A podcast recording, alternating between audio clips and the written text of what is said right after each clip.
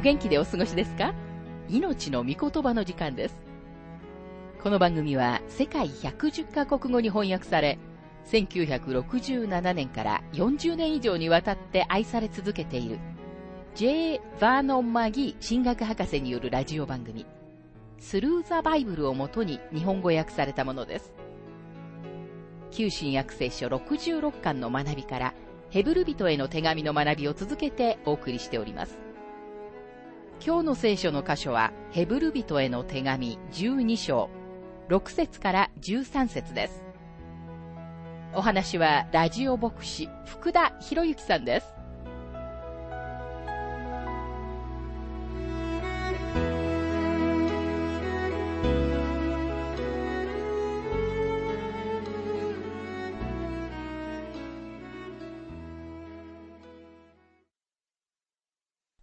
ヘブル人への手紙12章の学びをしていますが、6節から8節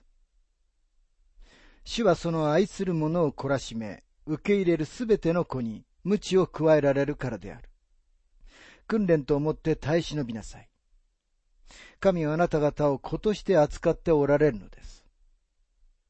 父が懲らしめることをしない子がいるでしょうかもしあなた方が誰でも受ける懲らしめを受けていないとすれば、死生児であって本当の子ではないのです。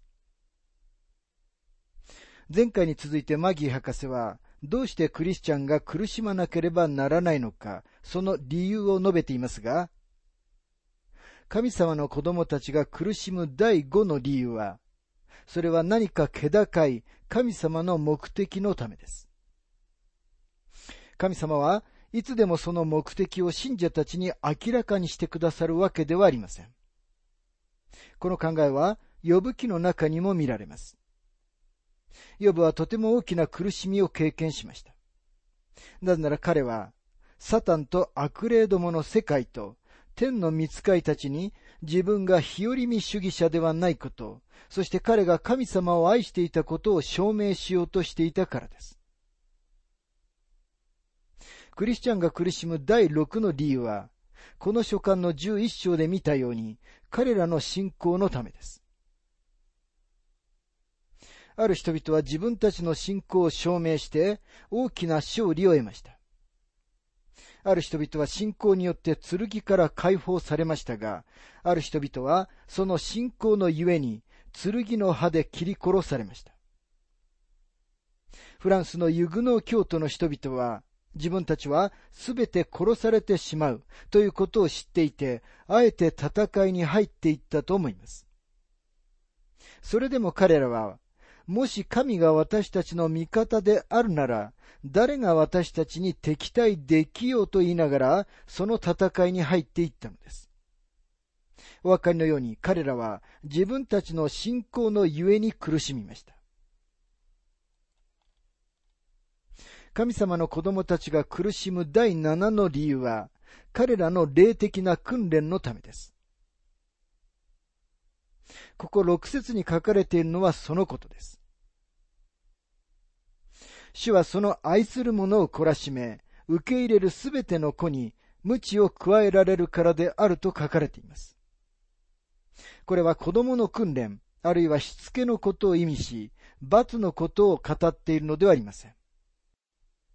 罰は法律を支えるためのものです。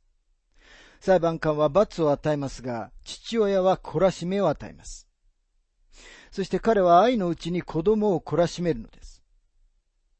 神様はご自分の子供たちへの愛を示されるために懲らしめを使われます。そして著者は、もしあなたが主から懲らしめを受けていないのなら、あなたが死生児なのだとはっきり語っています。多くの人々が、どうして神様は私にこんなことが起こるようにされたのだろう。私はクリスチャンではないのに違いない、などと言います。しかし事実はそれに反して、あなたの苦しみが神様の子供であることの証拠なのです。もし知的なクリスチャンであるのなら、困難に遭い、なぜ困難に遭っているのかをわからないとき、あなたは主のところに行って、そのことについて主に話をするだろうと思います。主は確かにあなたにメッセージを届け、なぜあなたが困難にあっているのか知らせてくださるはずだと思います。その理由は、主があなたを裁いておられるということではないかもしれません。神様は確かに私たちを裁かれることがあり、それは確かに罰ですが、同時に神様はご自分の子供たちを訓練される愛に溢れた天の父でもあられるのです。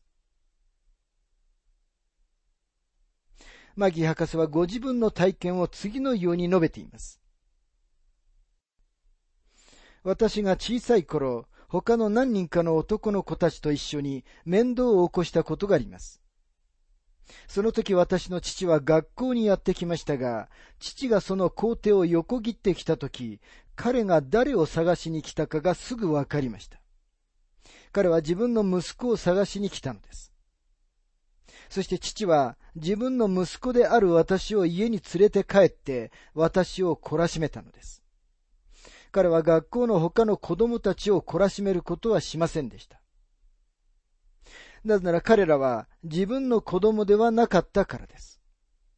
彼は自分の息子だけ、自分の愛している息子だけを懲らしめました。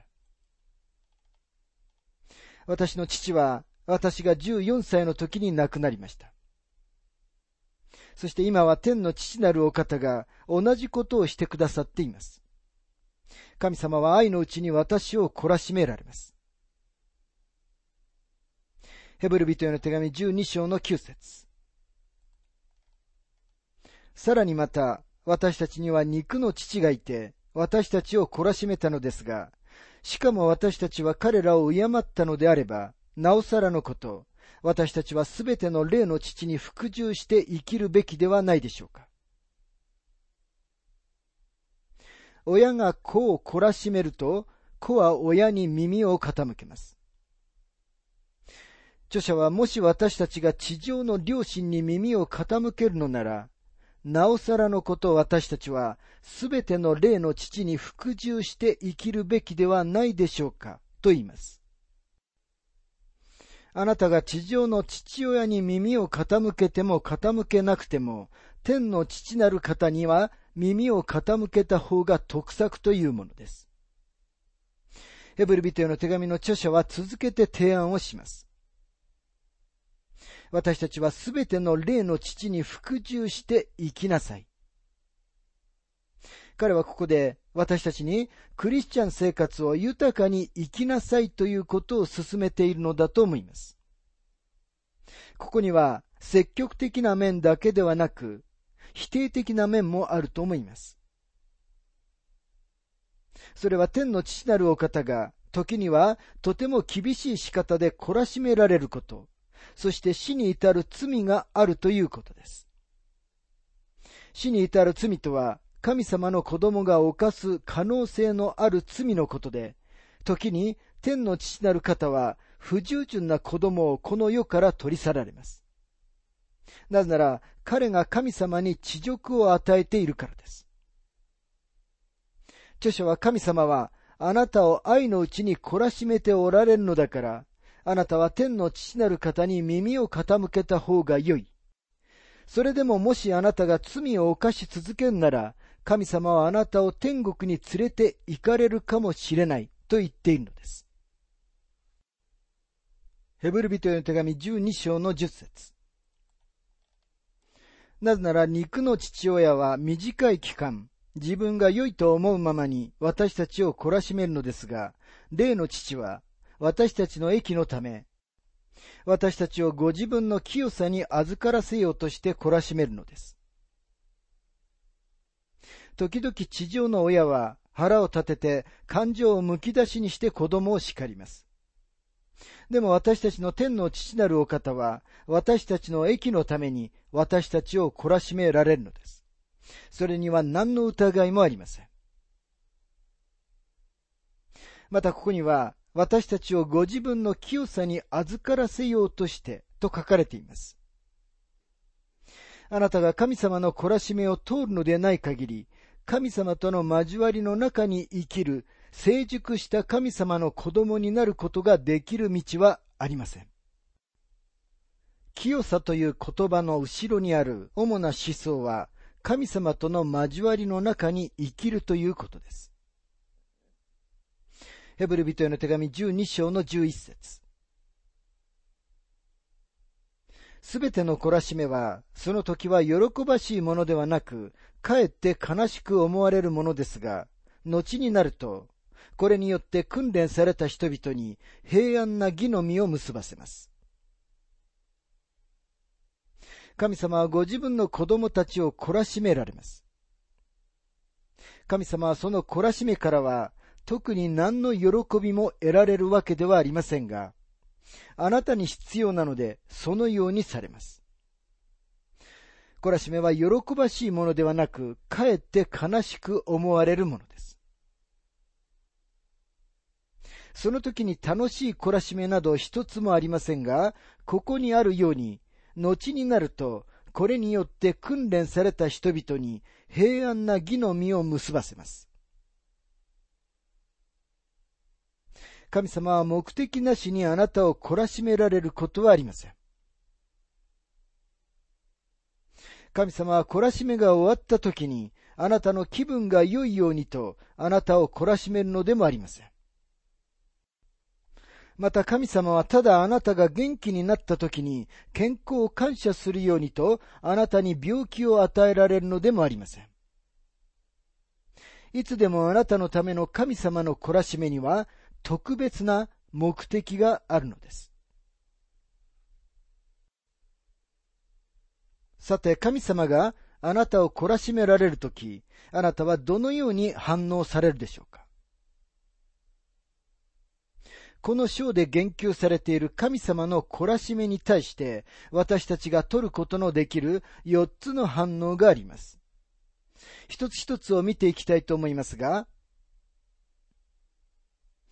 まず、第一の反応は、懲らしめを軽んずることです。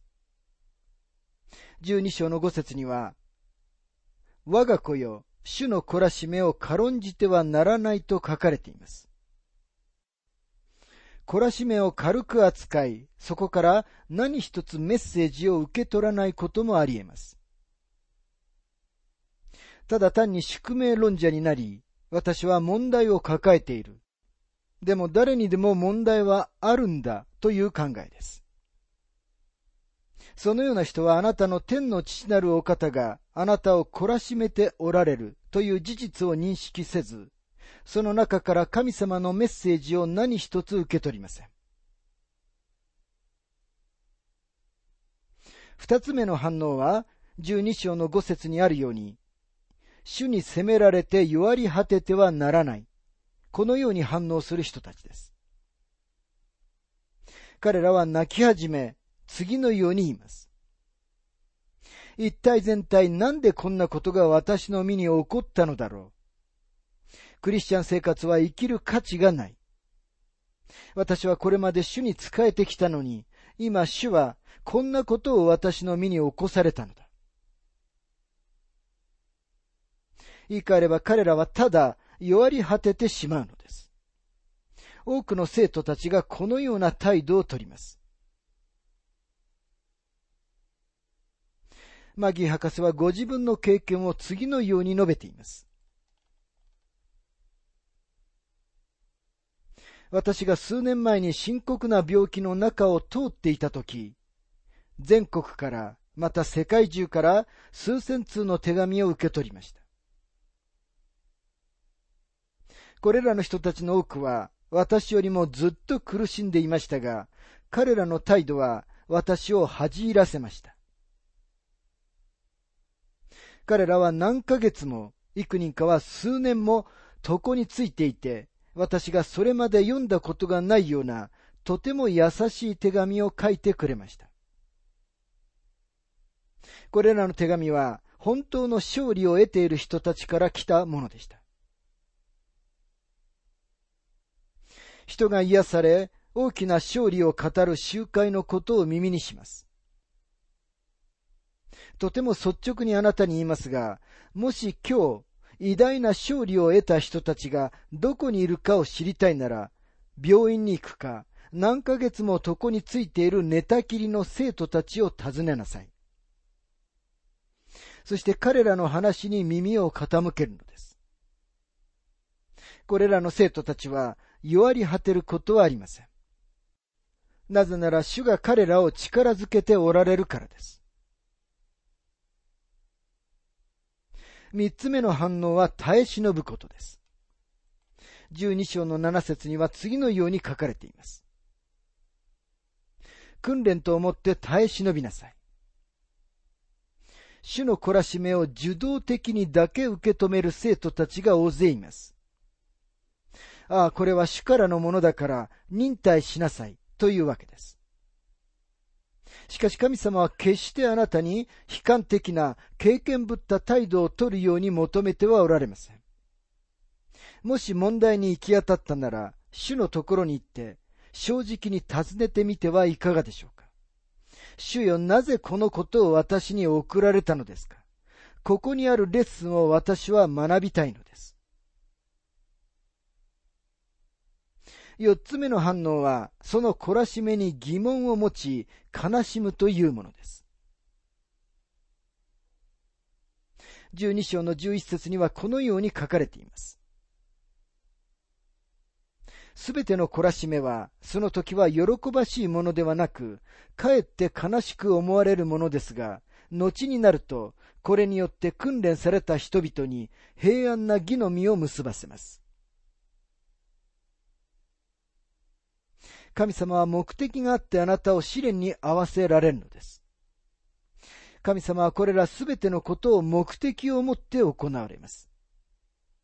そして私たちはそれによって訓練を受ける必要があるのです。使徒パウロは第一コリント人への手紙9章の27節で次のように言いました。私は自分の体を打ち叩いて従わせます。それは私が他の人に述べ伝えておきながら、自分自身が失格者になるようなことのないためです。パウロは自分自身を訓練しました。つまり自分の体の欲求に負けることをしなかったのです。なぜなら彼はいつの日にか神様の見舞いに出て非難されたくなかったからです。あなたが誰であろうと、どこにいようと、今はあなたが神様から訓練を受ける時なのです。マギー博士はさらにご自分の経験を次のように述べています。何年も前に私が癌にかかった時、主への私の最初の質問は、なぜというものでした。しかし天の父なるお方が私を罰しておられるのだとわかるのに、そんなに長くはかかりませんでした。私はそのことは理解しました。私は神様の子供として頑固でしたが、そのことを通して神様との関係を整理することができました。そしてその後、神様はその豊かな憐れみによって私の癌を癒してくださり、ラジオ放送のミニストリーが成長するように豊かに祝福してくださいました。ところがその後突然、私はもう一つの病に倒れました。医師は私に仰向けに寝ているようにと言いましたから、私は3週間かそれ以上、そのようにしていました。その間に私が学んだことをあなたにお分かちしたいと思います。この時には、神様は私を裁いてはおられませんでした。なぜなら私はその時には、神様との終始明細を簡素にしておくことを学んでいたからです。私はほぼ毎日、神様との関係を正しくしています。私は確かに神様を失望させます。おそらく私は今も以前のように頑固であると思います。でも私は神様のところに行って自分の罪を告白します。私は神様の御心のうちにいると信じています。そこで私はその二回目の時、神様のところに行って叫びました。主よ、一体全体、なんで私にこのようなことが起こるようにされたんですか？私はラジオのミニストリーを続けたいんです。主は私を仰向きに寝かされ、そして言われました。お前は私の息子であり、私はお前の父親だ。お前がまだ学んでいないことがいっぱいある。お前は、お前のラジオミニストリーが必要不可欠で、お前がいなければ私は成功しないという考えを持っているかもしれない。でも、お前が生まれる前は、私はお前なしでどのようにやっていたんだと言うんだい。お前はここに寝ていて何かを学びなさい。私はあなたの父親であり、お前は私のために耐えることを学ぶ必要がある。お前はどうやって休むかも、どうやって私を待ち望むかも知らないではないか。しばらくの時間が必要でしたが、最終的に私は神様に次のように申し上げました。わかりました。父なる神様、もしあなたが私がここに横たわっていることを求めておられるなら、私はここに寝ています。私はあなたが私のために用意してくださったレッスンを学びたいのです。私たちは主の懲らしめによって訓練される必要があります。そうすれば、次の説に説明されているようなことにはなりません。ヘブル人への手紙12章の12節ですから弱った手と衰えた膝とまっすぐにしなさい。生涯をいつでも不平ばかり言っているクリスチャンとして過ごしてはいけません。あなたは今どのようにして神様から来る困難を耐えておられるでしょうか？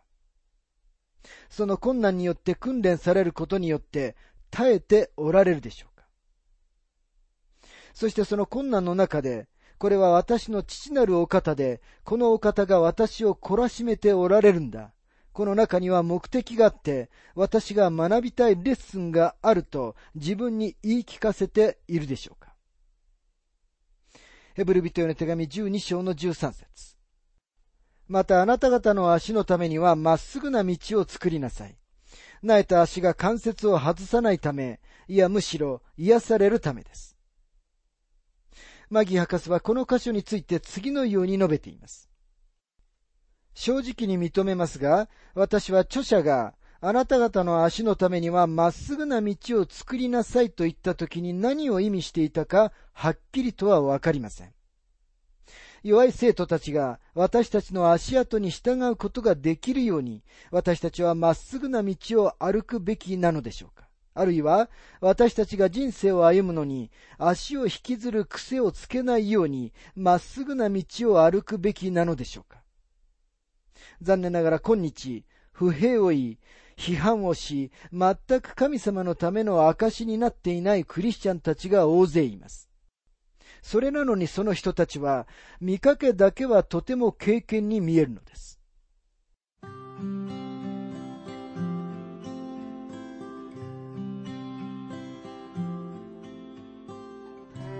命の御言葉お楽しみいただけましたでしょうか？今回はクリスチャンが苦しむ理由というテーマで、ヘブリ人への手紙12章6節から13節をお届けしました。お話はラジオ牧師福田博之さんでした。なお、番組ではあなたからのご意見、ご感想、また聖書に関するご質問をお待ちしております。お便りの宛先は郵便番号592-8345大阪府堺市浜寺昭和町4-462浜寺聖書協会命の御言葉の係。メールアドレスは全部小文字で ttb.hbc.gmail.com または浜寺 at 浜寺バイブル .jp hamadera.bible.jp です。どうぞお気軽にお便りをお寄せください。それでは次回までごきげんよう。